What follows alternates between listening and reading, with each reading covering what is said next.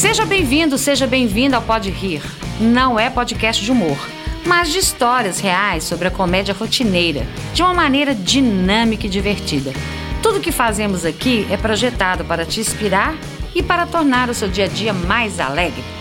Mediarão este podcast eu, Jacaré de Praia, que na verdade me chamo Evandro Ribeiro. A ME, que de fato é a Maria Eugênia Miller Garcia, e o Danilo Rodrigues, nosso produtor convidado.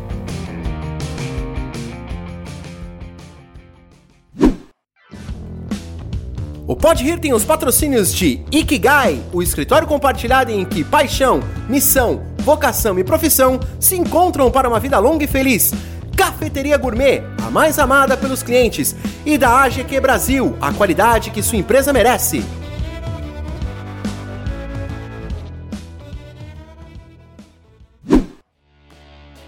Hoje recebemos uma convidada que já viajou pelos cinco continentes do mundo. Fique conosco e se divirta com as histórias de Maria Elvira Sales Ferreira.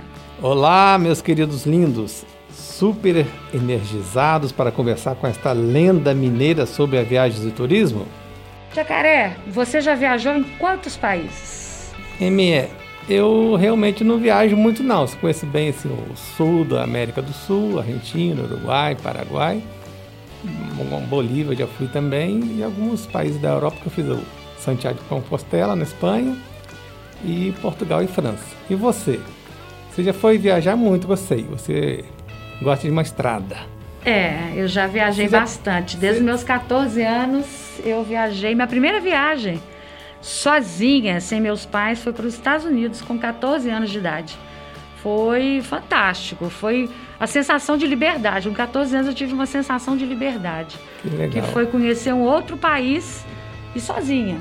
E dali para frente eu conheço outros lugares também, conheço o Brasil também. Você então... já conheceu alguma fazenda de búfalo, Maria Eugênia? Pois é. E essa história eu já sei, né? Como sempre, toda abertura do programa tem que, tem que ter uma pé. pérola da ME, né? É, sim, eu fui, eu estava com um americano aqui em Belo Horizonte e esse americano ele é, ele, ele veio ao Brasil para negociar uma exportação de café. Eu na minha pos posição de consultora de uma empresa de exportação. E ele veio para em, em, Belo Horizonte para negociar essa exportação e durante o final de semana, é, nós fizemos um roteiro né, para ele conhecer é, é, Belo Horizonte, estava conhecer Minas Gerais algum, algumas cidades de Minas, cidades históricas de Minas. Incluímos Ouro Preto e estava incluído também Congonhas. E próximo a Congonhas, eu tenho um amigo que ele tem uma fazenda maravilhosa, uma, uma fazenda centenária, que a nossa convidada deve conhecer, saber quem é. E nessa fazenda ele tem uma criação de búfalo. E eu não sei, naquele desespero, gente, um inglês arrastado, e por aí vai. E assim, já cinco dias com esse empresário aqui. E não é fácil você trazer uma pessoa de fora, uma cultura completamente diferente. Eu acho que eu estava muito cansada, estressada. Foi burrice mesmo, não sei, né? eu virei pro dono da fazenda e falei assim: Ô Fulano, você mata quantos búfalos para fazer mussarela? Então, assim, foi uma, uma gafe das pessoas que estavam ali perto. E o meu marido olhou para mim naquele olhar de reprovação, assim, como assim, né? É matar búfalo para fazer mussarela? Não é necessário matar búfalo para fazer mussarela. E o americano, naquele momento, vocês acreditem que ele, ele entendeu o que, que eu estava falando e ele também fez uma cara de de estranheza, assim, falou: o que, que é isso, né? Ele aqui riu. mata, aqui mata-se búfalo para fazer mussarela, né? Riu, ele riu. Então tá bom. Foi uma saia justa. Bom, Maria, ainda bem que a nossa convidada não escutou essa história, né? Que ela tá para chegar aí. E quem é a convidada de hoje? Então, é uma pessoa que admiro muito. É a Maria Elvira Sales Ferreira, professora, empresária, jornalista, relações públicas, deputada federal e estadual, pessoa extremamente humana. Venha, Maria Elvira, seja muito bem-vinda. Olá, minha gente. É um prazer estar aqui participando desse podcast e falando de uma das coisas mais fascinantes do mundo, que é conhecê-lo, né? Viajar, fazer o que hoje é o chamado turismo, a famosa indústria do turismo, que hoje tem alguns países que estão se dando ao luxo de viver só do turismo, como é o caso da Espanha, que a maior fonte de visas daquele país é receber os visitantes. Olha que coisa boa, né? As pessoas vêm, gastam ali no seu país, compram, pagam hotel, comida, serviços e vão-se embora divulgando, né, quando gostam, recomendando para as outras pessoas irem. Então, realmente, o turismo é uma indústria sem chaminés que hoje é considerado um dos melhores negócios, né? Você ter uma indústria de turismo bem desenvolvida. Paulo Navarro te considerou a cidadã do mundo. Maria Elvira, você conheceu 103 países. Sim. É, 103, é... faltam quantos ah, é, falta é, muita nesse coisa. roteiro? Falta hum. muita coisa. Mas eu não, confesso que a minha meta é chegar aos 120 e tá bom. Porque há alguns países na África, por exemplo, com todo respeito, que não me interessam, me interessa conhecer, porque são, são países que não, não oferecem uma segurança ao turista, ao visitante. Então eu esse, como diz, a gente passa, né? E, mas uh, eu diria que há alguns países que você vai e volta. Eu sou apaixonada pela Índia, eu já fui três vezes e se houver uma outra oportunidade eu volto. Justamente pela cultura, né? Muito diferente, né? Muito diferente. Os, os cheiros são maravilhosos, a comida é interessantíssima, as mulheres são belíssimas, o povo é muito simpático, apesar da miséria, que, que, graça, muita gente já viu filmes aí, né, mostrando Retrata-se muito isso, mas isso, não tem só esse lado, né? né? Não, não, não. A própria religião, o hinduísmo, faz com que o, as pessoas daquele país sejam é, bastante acomodadas, no sentido de esperando por uma vida futura melhor. Que seria a nossa humildade aqui, o nosso Exatamente. chamado humildade. Então, é, é, eles pensam muito no além, pensam muito na, nas reencarnações, né? Então, isso leva a eles terem um comportamento perante a vida diferente inclusive uma resiliência muito grande. Sim. E é. teve algum, algum episódio engraçado, assim, desse choque cultural? Porque a diferença é muito grande, né? É uma diferença religiosa. É, não, exato. Né? E, e, e, assusta, por exemplo, assusta. você sai na rua. Primeira vez que eu fui à Índia foi em 1979, fazendo uma grande volta ao mundo. Nossa, 79. Então, eu, 79. Então eu me lembro que eu saía pela rua, as crianças vinham e abraçavam as suas pernas, né? Pedindo moedas, pedindo alguma coisa, balas, chocolate. E, e, e, claro, eu não, iria tratar mal uma criança, mas é, mas é, é, é meio angustiante, né? Porque você não, são, não é uma nem duas, são várias, não é? E aí vem, vem o guia, vem a, o motorista do ônibus ou do carro e, e pede para elas saírem, às vezes até nem são muito simpáticos com elas, né? Então, é, isso é um pouco angustiante. Mas, por outro lado, por exemplo, outra experiência muito ruim é quando você chega na margem dos Ganges, do Ganges e você vê corpos flutuando, cinzas, resto de corpos que não queimaram totalmente, as cinzas, aquelas piras, né? Com a fumaça saindo, exalando o cheiro de carne, e é carne humana, né? Então, é uma experiência muito, muito estranha. Me lembro que quando cheguei no Nepal, também nessa época, é claro que de 79 para cá muita coisa mudou, mas eu me lembro que no Nepal eu cheguei a, na entrada de um templo e tinha um sadhu, né, que é o que eles chamam de homem santo, com a cara toda coberta de cinzas, esquelético, magérrimo, você fica com pena, você quer dar comida para eles, mas eles, mas eles não comem, eles só são é vegetarianos. A cultura deles ali, comem né? pouquíssimos. Tem até os faquires que deitam no prego, né? E, e, e, lá e do lado assim tinha um galpão onde, o, vamos dizer, vamos dizer que seria a prefeitura, quer dizer, o governo, colocava ali crianças abandonadas, leprosos e velhos. Tudo no mesmo galpão. Quer dizer, então, é, quer dizer, bastante ignorância. Pode ser até da cultura deles, da religião, mas aquilo me assombrou. Eu fiquei assim, incomodadíssima, né? Eu estou falando de coisas agradáveis, agora tem muita pois coisa é. agradável. E, né? no, claro. e no meio disso tudo, teve alguma, algum, alguma episódio, algum algum momento que foi engraçado, que foi, foi eu, eu, eu, diante eu, eu tanta vivi miséria, uma coisa na Índia coisa? que eu acho que vocês não vão nem acreditar. Em 1979, eu era um, já estava acabando a minha viagem, não tinha cartão de crédito naquela época, né? Estava uhum. acabando a viagem, o meu dinheiro não dava mais para fazer muita coisa, né? Dali nós já íamos para nós íamos para para Roma e acabava a viagem em Roma. Né? E, e, eu fiquei louca com os bordados da Índia, porque a Índia eles trabalham os tecidos grossos, algodão, né? É, com linha, linha como se fosse linha de lã, fazem flores maravilhosas. Eu fiquei louca, eu sou doida com essa coisa de artesan, artesanato, de mãos. E eu fiquei encantada na loja, é uma loja pequena. Eu disse, ai, que pena que eu não vou poder comprar, porque meu dinheiro não dá para fazer essas compras, sabe? Não vai dar. Ele falou: não, não tem problema, não. A senhora escolhe o que a senhora quer, depois a senhora me manda o dinheiro do Brasil. e assim Confiança. foi, você acredita? Eu comprei as coisas, fiz uma sacolinha de, de uma, uma colcha, uma, um negócio de, de cobrir o bule, chama abafador de bule, é, possivelmente eu acho que umas duas almofadas.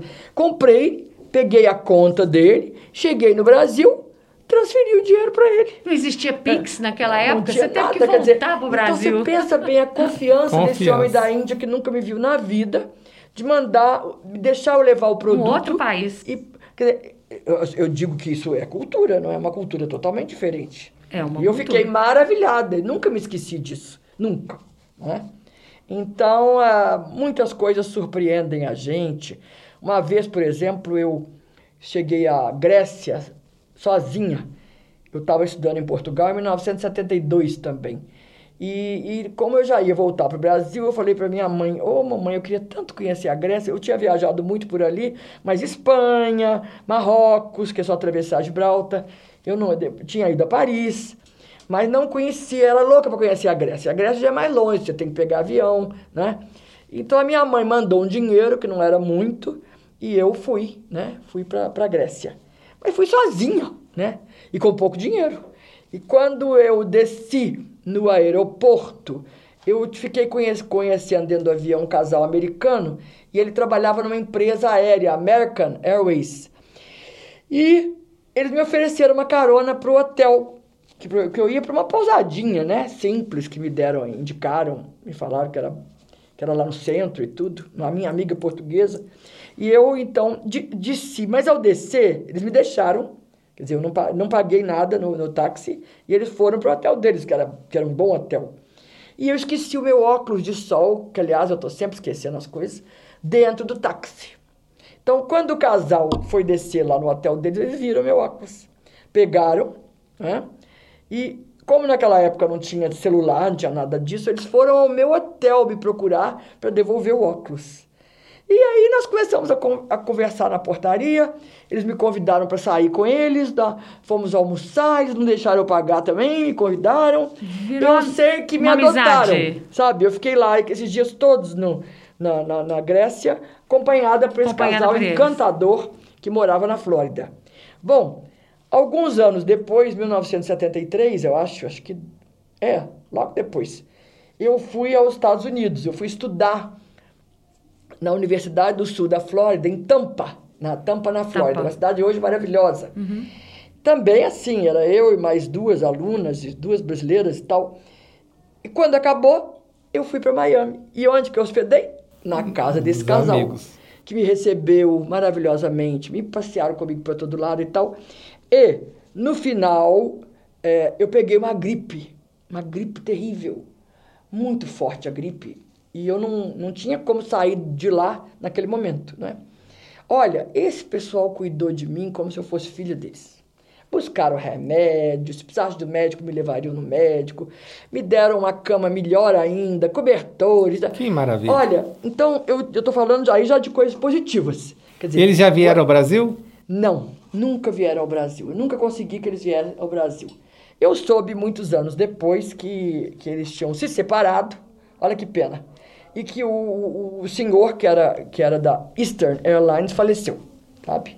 Então, eu perdi o contato ah. com eles, mas eu digo assim, eu já vi muitos casos como esse, de gente boa que você encontra em todo lugar. Em todo lugar. Inclusive Isso. lá fora tem muita essa questão da hospedaria familiar, né? Muito. Existe e, e a gente acha até que o Brasil, que tem... Eu já estava até comentando, né, do, do que o mineiro tem muito essa coisa, né, de acolher muito, em casa. Nossa. Mas lá fora também tem o chamado hospedaria familiar. Tem o bed, nós, bed and breakfast, exatamente, né? Exatamente, que nós não temos é, aqui, é, né? É. Aqui é muita questão dos hotéis, de pousadas, Airbnb, que chegou recentemente. É. Mas lá não, são famílias que acolhem sem, sem intercâmbio, né? É. E você também já passou por, por casas de, de, de... E como é que foi essas pouco, experiências? Pouco, pouco. Sei. É, em Portugal, em 1972 também, quando eu cheguei lá, eu procurei uma ex-professora minha do Colégio Isabela, Hendricks senhora Ábia Botelho Serra e Silva, lá de Lavras. Ela já morava lá? Ela já morava lá, casada com português, filho português. Uhum. E eu ia ficar numa, numa, numa pousadinha, eu estava procurando uma casa de estudantes, né, como se fosse uma, fosse uma... Como é que a gente usa lá em, em, em Preto? Uma... República? República, república. como se fosse uma república. Eu estava procurando. E aí eu tinha levado um, um presente para ela, de uma irmã dela que eu conhecia. Eu fui levada, minha tia também.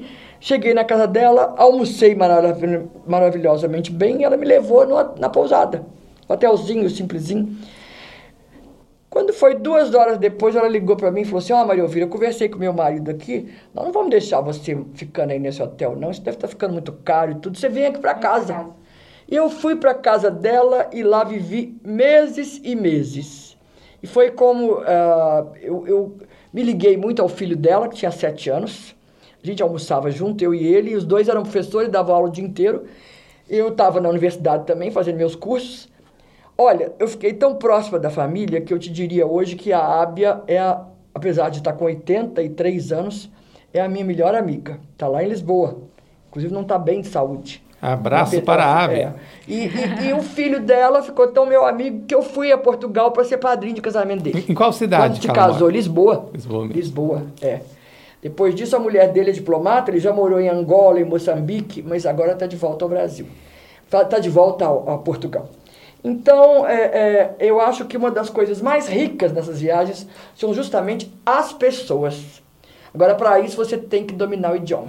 Eu percebo, então, Maria. Se você não estudar o idioma, não tiver o domínio tiver... de um idioma, não dá. A sua, é um a sua, a sua comunicação vai ficar assim, ó. É. Né? Fica muito limitada. Eu limitada. percebi nessa fala sua hum que você é apaixonada por viajar. Sim. E quando começou essa paixão? Na infância, na adolescência, na fase adulta? É. Quando começou essa paixão sua por viagem? Isso, isso. Eu me, não sei exatamente pontuar, mas meu pai trabalhava na Rede Ferroviária Federal, no governo Juscelino Kubitschek. Nós morávamos no Rio de Janeiro, em Copacabana, Rua Domingos Ferreira.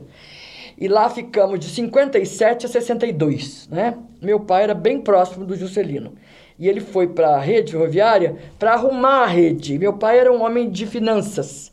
Ele entendia muito de política financeira, sabe, de, de gestão financeira. E, e, a, e, a, e, a, rede ferroviária era um problema no governo e o Juscelino queria expandir a rede, ferrovi a, as ferrovias no Brasil. Bom, uh, então eu me lembro que meu pai viajava para o exterior. Então um dia ele chegou dos Estados Unidos e veio de navio então eu fui ao porto do Rio de Janeiro receber o meu pai. E quando ele desceu daquele navio com aquela passarela enorme, né, para baixo, ele veio com uma boneca no colo para mim. Eu acho que um pouco, talvez, simbolicamente, desse momento, tenha sido o momento em que eu tenha me apaixonado pela, pela ideia de viajar, o navio, o céu, o lugar, aquela quantidade de gente aplaudindo, quem descia. Acho que ali começou o encantamento. Mas eu gosto de lembrar de uma professora de geografia chamada senhora Hilda Fernal Cascão, nascida lá em Oliveira. Eu sou amiga do sobrinho dela até hoje, o Rubinho Fernal, que mora em, em Brasília e tem uma bela fazenda de café em Carmo da Mata. E inclusive um museu lá de automóveis antigos, que ele colecionava automóveis antigos. Bom, a dona Hilda dava as aulas mais fascinantes do mundo. Ela chegava no frente da sala, primeiro ela obrigava a gente a usar o Atlas. Se você não tivesse o Atlas geográfico, você não podia entrar na sala de aula. Era questão sine qua non, né? Então a gente abria o mapa e ela dava aula em cima do mapa. Então eu sou louca com o mapa, adoro olhar mapa. Eu acho que vem dela também. E ela dava as aulas assim, os montes. Ela parecia uma, uma atriz de teatro. Os montes delgados, as sombras dos coqueiros, a praia no seu silêncio. Te convidava aí, né? As conchas, tudo dela era tão maravilhoso que eu tenho as melhores lembranças das aulas dela no Colégio Isabela Hendricks, né? Que até não tem mais o colégio, agora só tem a universidade. E, e a Dona Hilda era, foi o meu tipo inesquecível. Lembra daquela, daquela revista Seleções de Heather Richards? Sim. Até hoje eu leio, né? Você sabe que ela eu, eu compro todo mês e leio. Tem histórias fantásticas. E, e lá tinha uma história todo mês que era meu tipo inesquecível. Eu adorava. E a Dona Hilda foi o meu tipo inesquecível. E provavelmente ela não conhecia todos os lugares que ela representava no mapa, não, né? de jeito nenhum. Não conhecia, não. Aquilo era o fruto da, da, da imaginação, imaginação dela. dela. E era uma mulher também cultíssima, uma mulher que lia muito. Eu, eu soube outro dia que quando Juscelino foi à cidade de Oliveira, tinha que, tinham que escolher uma pessoa para saudá-lo. Ela, professora da escolinha lá, foi escolhida. Tal, tão, tão bem ela falava, a oratória dela, a verve e o conhecimento, né? Entendeu? Então, essas são algumas das coisas que eu me refiro com relação ao mundo. Agora, eu acho o mapa mundi fantástico, né? E... Na minha casa, se você for um dia, eu tenho um mapa mundi do tamanho dessa parede aqui. E todos os lugares que eu visitei, eu ponho um alfinetinho com uma bolinha, em cores diferentes. As cores dos continentes, as capitais dos países e outro para cidades do interior, sem ser as capitais. E no Brasil? O que que o que, que mais te encantou o que uma situação que apesar de estar no seu país o que que foi o que que pegou o que que foi engraçado Nossa, o que que o Brasil é maravilhoso gente ninguém acho que as pessoas não imaginam o que, que o Brasil tem para oferecer. Acho que de praia também, é. né, Maria Elvira? Mas não é só praia, é, é igual, muita né? coisa. Você quer ver? Você está falando de praia. Eu, você falou em búfalo, então eu queria evocar os búfalos. Eu, eu tenho uma lembrança de búfalos muito engraçada, porque na usina açucareira Passos, no uhum. sul de Minas, uhum. o meu tio, irmão da minha mãe, falecido médico, João Batista Veiga Salles, dirigia, era o presidente de uma usina açucareira muito grande, chamada Usina Açucareira Passos. E ele comprou uma outra usina e estava desmontando a usina para levar para Passos. E como meu pai era muito bom de finanças, ele contratou meu pai num desses momentos em que ele tava, não estava mais com o Juscelino, nem estava na, na escola dele, que ele tinha, tinha negócio também. E ele foi lá arrumar, conta, arrumar a parte financeira né, da, do negócio. Então eu ia passar férias lá, né? Na, na usina Ascareira Passos, ao, a, ao, ao pé do rio, do rio Paraíba. É Paraíba? Me deu agora um branco. Aquele rio que passa lá em Passos, né? Me, me corrijam, hein? Rio Grande, perdão, Rio Grande. E lá tinha búfalo. Fazia queijo e manteiga de búfalo, né? E eu me lembro Já que... Já fazia. Então, eu me lembro que eu comi bastante, tomei bastante leite de búfalo e tive a primeira grande dor de barriga da minha vida. Isso eu nunca esqueci, essa dor de barriga. Foi a primeira, né? Passados muitos anos, eu vejo por aí manteiga de búfalo, até compro, viu? No supermercado tem, é muito uhum, boa. Uhum. Tem mussarela de búfalo e tudo. Tem. Sem precisar matar a búfalo, Sem né? Sem precisar matar. É. Aí, nós tivemos uma ideia, minha amiga Sheila Máximo, eu e uma outra lá de Araxá, Luzia Doralice, de ver o Sírio do Nazaré, lá no Pará. Sim. Só as três, três mulheres. Nós vimos o Sírio, né, em, na, na capital. Depois nós fomos para Santarém, né? E de Santarém nós pegamos uma voadeira, que é aquele barco que faz assim, né? Sim. Aqui fica, fica rodando atrás, que nos levou até o Marajó. E lá em Marajó, que por sinal tava, tinha muita água, né? É, nós vimos manadas de búfalo enorme e eu andei em cima de um búfalo, né? Andei em cima de um búfalo. Você sabe que é um bom, é uma boa montaria?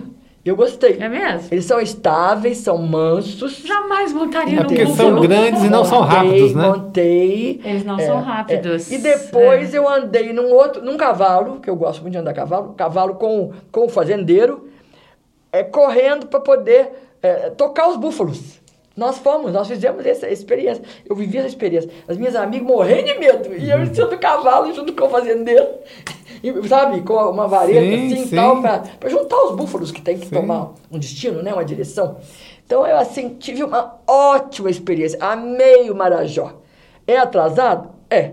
tem pouca. Mas eu, a natureza é linda. Sabe, aqueles alagados, toca, né? aquelas árvores saindo dentro das águas, entendeu? Ficamos numa fazendinha muito humilde, muito simples, mas estava um programa delicioso. E de lá fomos a uma praia que é considerada a praia mais bonita de Rio do mundo, que é Alter do Chão que pouca gente conhece, mas é, é maravilhoso. Repete o nome aqui pra gente. Alter do Chão. Alter, Alter do, do chão. chão. Agora, voltando ao Brasil.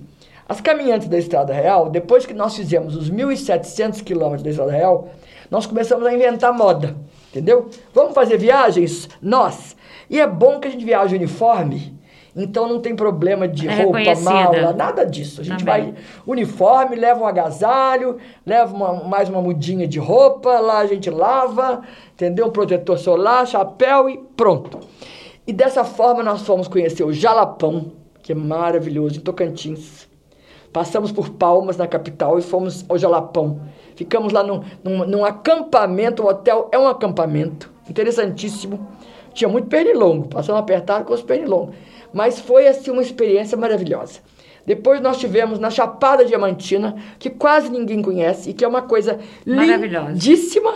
Andamos muito, entendeu? É, tomamos muito banho de cachoeira, entramos por cada buraco que você não imagina. Lençóis é uma cidade interessantíssima. Amei a Chapada Diamantina. Depois fomos às missões, lá no Rio Grande do Sul, que quase ninguém ouve falar do trabalho dos, dos jesuítas com os índios, né? E com, e com e tudo que se desenvolveu lá. Aí você aproveita e vai ver os vinhedos, né? Vai ver o, o Vale do o Vale do Vinho, que é, que é uma maravilha. Ninguém imagina como é que está desenvolvido o vinho no Brasil. Está cada dia melhor, né? Lá no sul e agora também aqui em Petrolina, no Vale de São Francisco.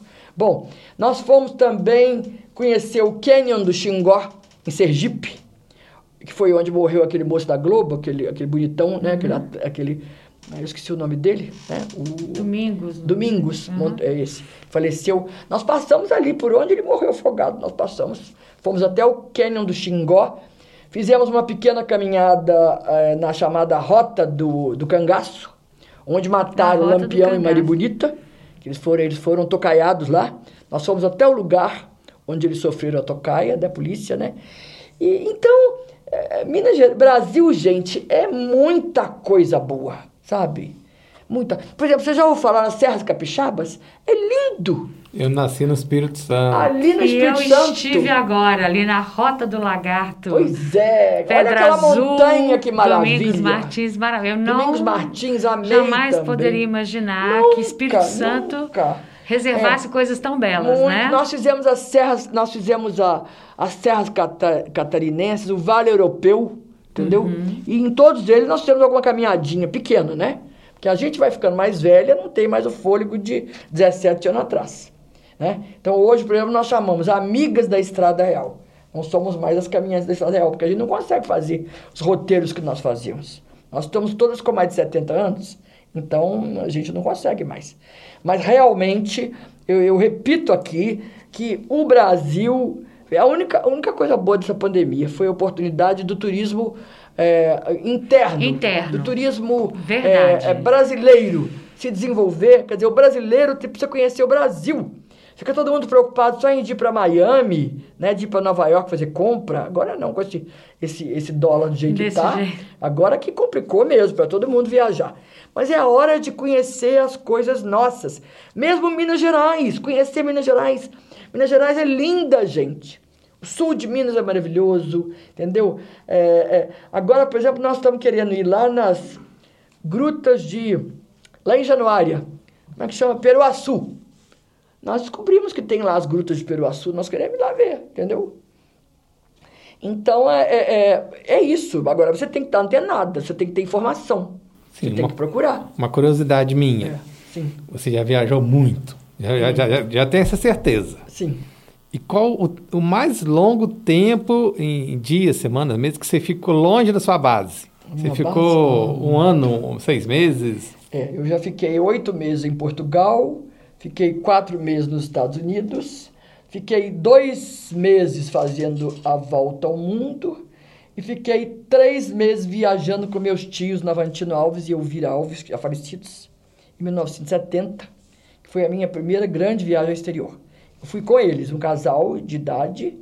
Eu fui assim, tipo, adotada e eu paguei a minha viagem, mas eu o tempo todo ficava com eles. Quer dizer, era, era, era uma forma deles terem, os filhos deles terem segurança de que podiam deixar os pais viajarem pelo mundo. Então a gente fez a Europa com a Polvani, inclusive numa época que quase ninguém ia, que era a época do, da cortina de ferro fechada. Nós vimos, visitamos Berlim Oriental, nós visitamos Praga, é, Praga, é, na época fechada. A gente, para entrar dentro do país, a gente entrava de ônibus, eles colocavam aqueles espelhos debaixo do ônibus para saber se tinha alguém lá debaixo. Do e eles, a gente tinha que descer do ônibus, encostar na parede, e eles vinham e faziam uma revista, olhavam para a gente assim, tal, tal, tal, tal, tal. Essa era a cortina de ferro daquela época. Por exemplo, em Praga, eu queria comprar uma coisinha de, de cristal, né? Que é muito famoso o cristal, de, de cristal da, da, da Boêmia, né? Eu não conseguia. Não conseguia, não tinha, era tudo exportado. Entendeu? E Budapeste, né? Nós ficamos em Budapeste, na Hungria, tem o rio, de um lado é Buda, do outro lado é Peste. Nossa, mas é uma cidade tão triste, cidade tão linda, mas tão triste, sabe? Então eu, eu via, nós vimos essa época lá, entendeu? E você falou de comprar uma coisinha. Sim. É claro que você não comprou lá, mas em todas as viagens você trouxe muita coisa, imagino. Ah, Sua casa deve ser uma é, coleção de tenho, souvenir. Tenho, tenho, tenho coisa do mundo inteiro, é verdade. É, eu tenho. Eu até. Todos nós temos um ponto fraco, né? E eu realmente sempre gostei de colecionar. Mas hoje eu não arrependo, não, porque eu estou pensando até em fazer um museu do colecionismo. E porque eu tenho várias coleções, fiz um livro. Aproveito até para prometer a vocês, se vocês esqueci de trazer, mas eu posso recebê-los na minha casa para eles dar o livro com dedicatória. Olha, é um livro muito lindo que eu editei em 2012, com renda toda na época para o asilo da minha mãe, que, que ela construiu lá no bairro Betânia, e hoje ela já faleceu, não é mais nosso, mas é mantido pela prefeitura, servas, uma opção de gente, mas nós, no tempo da Newton Paiva, nós ajudamos muito a vida inteira, e a renda foi para eles lá. E eu te diria que foi, eu tive um prazer muito grande de fazer esse livro, porque aí eu vi a quantidade de coisa que tinha colecionado ao longo da vida. E tem uma coisa que muita gente não sabe, Jacaré. O, os grandes museus do mundo, todos eles começaram por causa de um colecionador. Se não tivesse um colecionador, que geralmente é um maluco, né? Que, porque o colecionador é maluco. A gente, a gente para poder adquirir uma peça, você faz qualquer coisa. Entendeu? Você carrega aquele trem nas costas, você entra no avião, briga com os outros por causa da peça, entendeu? Você despacha. Por exemplo, eu coleciono Papai Noel. Houve uma época que eu cheguei em Gramado, eu fiquei tão louca com, os, com o Papai Noel, era uma época que eu tinha uma situação financeira muito boa, aí minha empresa estava muito, tava muito bem, entendeu? Eu comprei um caminhão de Papai Noel. Nossa! E trouxe para Belo Horizonte. Quer dizer, e, e, e quantas pessoas se apaixonaram pelas minhas casas do Papai Noel que eu montava. Eu e a minha equipe, a equipe. Eu ia colocar equipe, a casa do Papai Noel, Papai tão Noel, visitada. Casa, Papai Noel, casa do Papai Noel. A, a, fachada da minha casa na Pampulha era um ponto turístico. Então. E aberta a visitação, é, né? Aberta a visitação. Época. Eu não me arrependo dessas maluquices, não. Eu acho que disso aí é, é o menos. É o que eu menos tenho complexo, sabe? Porque é, é, é, eu sei que deu prazer para muita gente, entendeu? Não, com é, certeza. Tinha, chegava assim uma Kombi, na época, a Kombi com velhinhos. Eles desistiam, era o passeio do asilo visitar a minha... A casa do Papai Noel. É, e o pa... orfanato, era uma coisa... Pipoqueiro na porta vendendo pipoca, o moço do algodão doce, quer dizer, mexia com a economia até local, né? Eu nunca cobrei nada, pelo contrário, as pessoas levavam algumas vezes, ou muitas vezes, um quilo de alimento, de alimento não, perecível. não, perecível. E a gente com isso fazia muito mantimento, né? Que entregava na Santa Casa, entregava na, na, na, em asilos, que a gente tinha a lista né, de quem precisava. Ah, foi muito eu, bom. Eu coleciono Papai Noel também, um pouco por sua causa também, porque eu apaixonei com a vila do Papai Noel, com a casa do Papai Noel. Né, lá na Pampulha. Eu falei, é possível, e eu vou começar a colecionar Papai Noel para meus netos. Quando eu tiver neto, eu vou fazer a casa do Papai Noel na minha casa também. É muito lindo. Ele foi, eu montei 14 anos seguidos. Foi. É... Depois você, você doou para a vila do Papai Não, Noel? Estão todos Como é que encaixotados. Foi? Estão todos encaixotados, é esperando um destino. eu espero fazer o Museu do Colecionismo e tem até algumas ideias aí que estão em desenvolvimento, mas eu quero guardar um andar do museu só para os Papai Noéis. Uhum. E aí a gente faria realmente uma. Porque se, eu, se dependesse de mim, eu queria fazer uma vila inteira. Eu queria que tivesse o quarto dele, o banheiro dele, a cozinha dele. Você porque... sabe que Domingos Martins tem, né? Tem. A Vila do Papai eu, eu, Noel eu e assim. Mas é muito simplesinho. Muito é, simples. É, é muito simplesinho. É, mas tem essa Porque divisão, tem, né? Tem, tem. É. aqui seria a casa, né? Que ele isso, mora. Pra já ter uma ideia, eu mandei fazer o pijama do Papai Noel com o nome dele bordado, Papai Noel. entendeu? Eu tinha esse, esse, cuidado, esse carinho. A Mamãe Noel tem a camisola sim, dela escrito Mamãe sim. Noel, sabe? Chinelinhos iguais combinando. Quer dizer, é. então era, era, uma, era um sonho de criança, talvez, que eu trouxe. E eu, eu, me lembro que eu comecei a trabalhar dando aula de inglês. Eu dava aula de inglês particular. E ganhei, eu tinha muito aluno, entendeu? Isso assim com 17 anos, 18 anos. E, e aí é, eu me lembro que o primeiro dinheiro que eu recebi, primeiro assim dinheiro que foi, eu fui na Mesbla. Que antes, lembra quando tinha Mesbla? Lembro. E eu comprei duas coisas eu comprei um urso, que eu era louca para ter um urso que eu não tive em criança, e comprei um Papai Noel. Lindo, foi meu primeiro Papai Noel. Entendeu? Então, então você vê como é que a coisa é, vem. Tem uma história, né? Isso tá na cabeça da gente, só psicólogo. Eu fiz terapia há muitos anos, mas não, não sei como é que é isso, não. para você descansar um pouquinho, a gente pediu para algumas pessoas mandarem mensagem, a gente avisou Sim. que ia receber, né? Nossa convidada. Certo. E temos certo. aqui algumas mensagens. É, eu vou ler para você. Pois não. Parabéns, Maria Elvira, pelo trabalho em defesa das mulheres. Quem mandou foi a Nádia Oliveira de Planaltina, em Goiás. Você quer falar sobre esse trabalho em defesa das mulheres? Quero, sim. Eu, eu realmente. Foi, a, foi a, o feminismo, vamos dizer assim, que é uma palavra que tem a sua polêmica. Na minha época tinha. As pessoas falavam assim: é, ME, é, eu não sou feminista, eu sou feminina. Não tem nada a ver. A gente é feminina e é feminista. Entendeu? Então, o feminismo é uma, é uma teoria, é, uma, é um desejo que nós temos de equiparação no sentido legal dos mesmos direitos, dos mesmos, das mesmas benesses, da mesma proteção legal em, em tudo, no trabalho, na família, na saúde, na educação. Isso que a gente defendeu a vida inteira. Nós nunca pretendemos, as feministas, ser mais do que os homens, nem ocupar o espaço dos homens, não. Então, uh, e dentro do feminismo, quando a gente falava em discriminação, a gente falava, a gente sabia que, por exemplo, a mulher negra, ela era duplamente é, é, é, discriminada. Se ela era pobre, ela era triplamente discriminada. Então a gente sempre trabalhou isso junto. Eu tive ao meu lado mulheres como Benedita Silva, com quem eu convivi muito de perto, Marta Suplicy em Brasília, entendeu? Eu já até me hospedei na casa da Marta em São Paulo, quando, quando ela era casada com o Eduardo, né? Então, eu convivi muito com a Jandira Fegali, é uma das pessoas que eu mais tenho relação, tive boas relações no Congresso Nacional, e lá eu levei tudo que eu aprendi a vida inteira, porque eu sou uma feminista de carteirinha desde mocinha. Eu digo que a primeira vez que eu tomei um chá de cadeira numa festa, no Automóvel Clube de Belo Horizonte, eu falei, gente, mas é um absurdo eu ficar aqui esperando um moço me tirar para dançar. Por que, que eu não posso chamar o moço para dançar?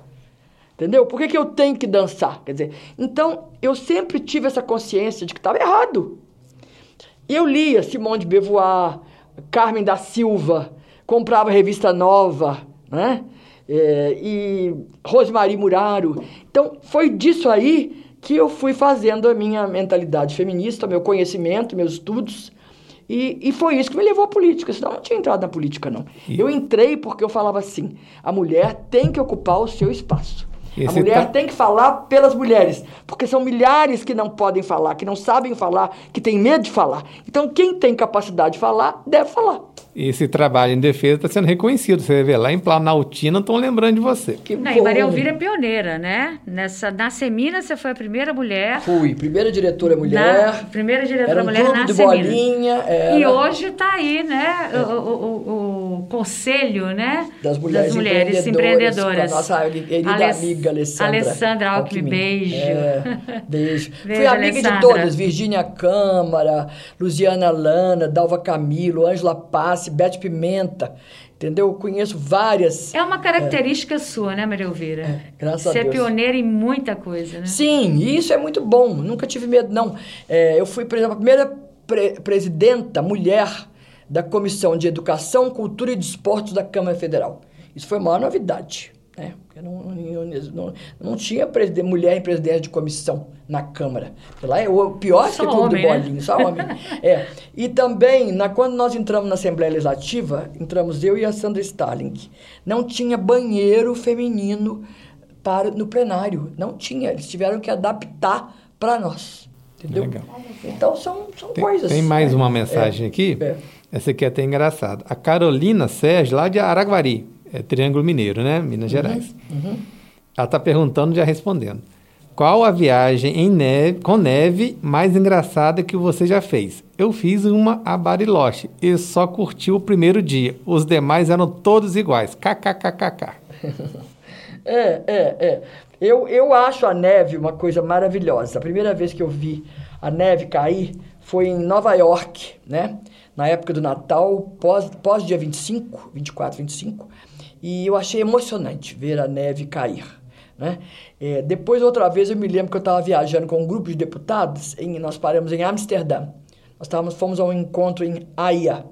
E aí nós estávamos em Amsterdã. E eu me lembro direitinho que eu fiquei num quarto com mais duas deputadas, né? Emília Fernandes e Jandira Fegali. E aí começou a cair a neve.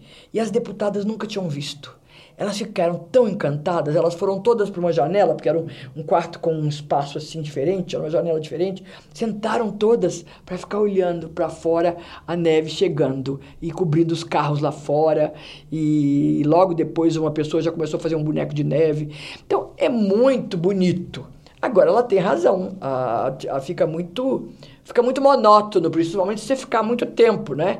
Para quem mora na neve, é, não é fácil limpar a porta da casa todo dia, limpar a porta da garagem todo dia, não é? E mesmo o, o, o, a neve maltrata, maltrata. Eu, por exemplo, me lembro que um dia em Nova York, eu estava com meu ex-marido e, e, meu filho, e a gente desceu do metrô e tinha que atravessar para chegar onde nós queríamos ir, que era um restaurante que a gente queria comer. Aquele pe pedaço, deve ter sido uns 150 metros, eu acho que foi dos maiores frios que eu senti na minha vida. O nariz, sabe? A, a bochecha, a ponta da orelha. Por isso que você tem que ser muito, muito, muito agasalhado. Agora, hoje já melhorou, né? Você tem roupas inteligentes, né? Você coloca por baixo uma, uma blusa fininha, como se fosse uma segunda pele, até o cotovelo. Até, protege e bem. ela te protege, ela não permite passar o frio como antes. Agora, por falar em frio, eu quero comentar com você. Eu fui à Antártica. Ah, e, e, a Antártica realmente é muito frio também. Mas eu achei muito bonito, principalmente os pinguins. Eu amo os pinguins. E você conviver, ficar assim, sentada num, num lugar assim, ver os pinguins em sua volta, e eles não têm medo da gente, não. É muito engraçado, sabe? E é claro que também a gente não faz nada, né? A gente eles se comporta bem. Eles... Ficam, eles ficam olhando, eles são muito curiosos com o ser humano, né? Mas uh, foi uma bela viagem antártica. Mas ah, muito essa, essa viagem, então, você fica no navio, não tem uma base? É, não, só fica no navio. Uhum. Agora, por exemplo, a travessia, é, a travessia do que eles chamam ali do Cabo da Boa Esperança, né? Uhum. Ali, aquela travessia. É, não, desculpe, eu falei errado. É o, tem um, esqueci o nome agora, da ilha, a ilha de tem uma ilhazinha pequenininha, mas assim, é mínima, mínima. A gente desce lá e, e entra num lugar que tem um chocolate quente, tem uma lojinha. Tem um ponto de apoio. Sabe? Tem um ali, ponto né? de apoio. Uhum. Mas uh, uh, essa travessia que nós fizemos, o, o barco. Todo mundo sabe que vai acontecer isso. O barco balança tanto que um senhor que estava numa mesa perto de mim, a cadeira virou com ele. Nossa. Ele caiu. E, e, e, dizem que nessa região, né? Quando os navios eram mais frágeis, que já houve mais de mil naufrágios. Mil naufrágios. Nessa, nesse lugar que nós passamos. Só que hoje os navios têm muito Sim. mais estabilidade, tem muito Sim. mais equipamento. Sim. Então você, apesar de esse tremer risco assim, não corre, não, não tem esse, né? esse risco. É, Mas imagina antigamente aqueles barcos de antigamente. Devia ser o mesmo. cabo das tormentas, é. né? É, por aí, eu, me deu um branco aqui, eu lamento. Deve se ser. eu tivesse com o telefone, eu ia ligar para uma pessoa que é uma referência para mim em viagens, que é o Flávio Gel. Sim. É, Flávio da Visa Turismo. Eu fiz umas 30 viagens com o Flávio. E, e, tem, e muitos desses países Nós vamos receber o Flávio exóticos foi o Flávio que, me, que nos levou. Por exemplo, você falou em coisas engraçadas. Por exemplo, nós fomos a um banquete, nós fomos recebidos. Aí eu olhei para a mesa, aquele prato assim, falei, pô, isso aqui deve ser um.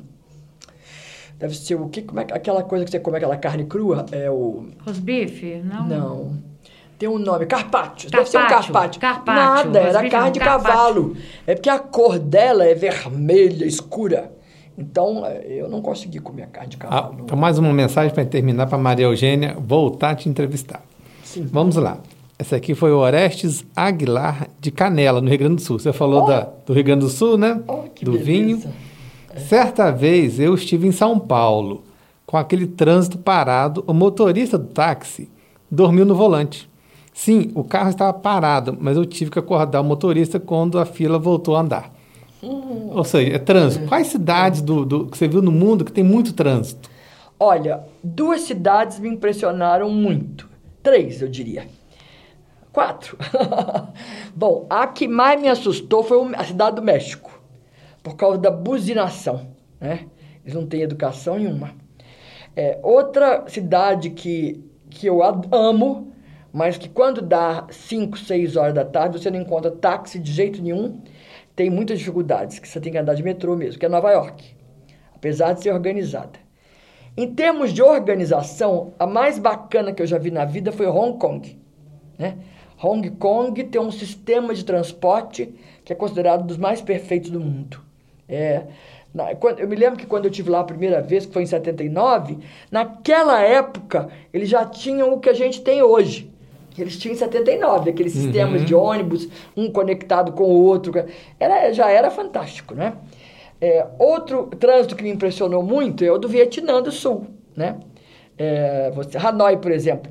São mil, milhares de motos, né? De lambretas, sei lá como é que chama isso, que eles têm lá, motocicletas. São milhares. Você está passando por cima de uma ponte, você olha lá para baixo, é um mar de motos, né?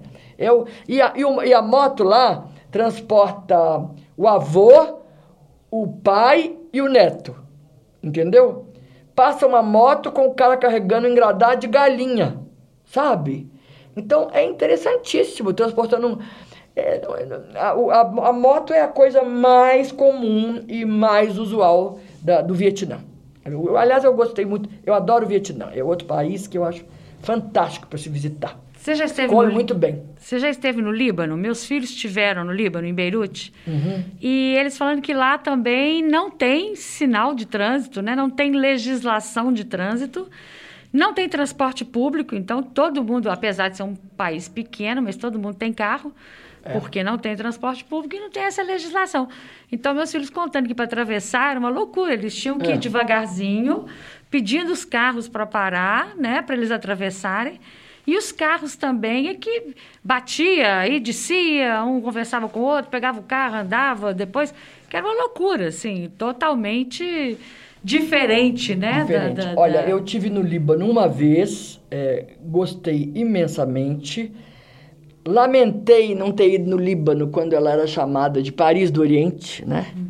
Que, que o Líbano foi um dos países mais sofisticados em termos de cultura e de mesmo de arquitetura eles porque o, o, o, o libanês ele é totalmente influenciado pela França e os franceses realmente é a fina flor da intelectualidade e da Inclusive elegância é a segunda língua, né? né? e do uhum. design né é, é, é, a França então eles herdaram muito disso e eles são eu não estou querendo aqui desprezar os árabes mas eles são na minha opinião uma cultura muito mais bonita né muito mais elegante Bom, é, acho a comida maravilhosa, das melhores do mundo. E quando fui, já fiquei assim muito entristecida de ver tantos prédios destruídos, tanta marca de bala, de canhão, de porque afinal foram várias Guerra guerras civil, já, né? Uhum. né? Muita, eles, têm, eles não gostam dos sírios, eles têm problemas sérios com os sírios e, e realmente eu Mas é não tive povo oportunidade de perceber isso, essa coisa do trânsito, não. Isso me passou desapercebido. Mas eu, eu adorei as pessoas, a simpatia das pessoas, a comida, como eu falei, a, a- quer dizer, a, a finesse, sabe? É uma finesse. É. Inclusive, o o- o- o- um dos costureiros que eu acho mais maravilhosos no mundo é libanês, que é Eli Saab, que faz aqueles vestidos que aparecem na- no tapete vermelho de Hollywood. Que legal. As roupas deles são absolutamente deslumbrantes, são os mais belos bordados do mundo.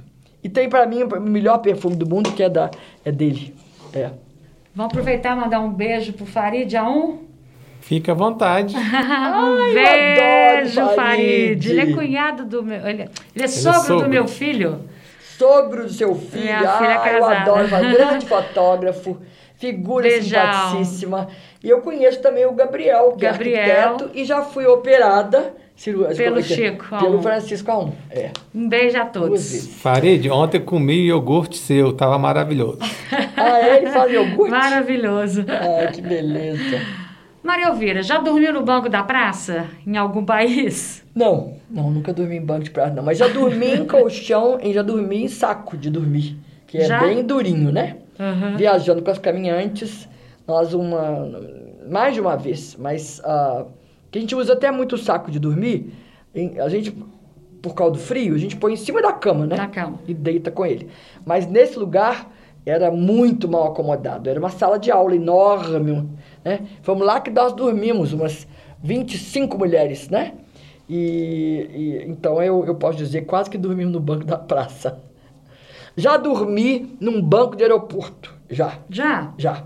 Em Londres, esperando uma conexão para a Índia, que era muito demorada. Eu ia, não- não- nem me passou pela cabeça de ir para hotel nem nada. Eram assim, tipo, 12 horas e tal e tal. Eu dei uma cochilada. Boa. Ah, que ótimo. Segue mais alguma pergunta, Evandro?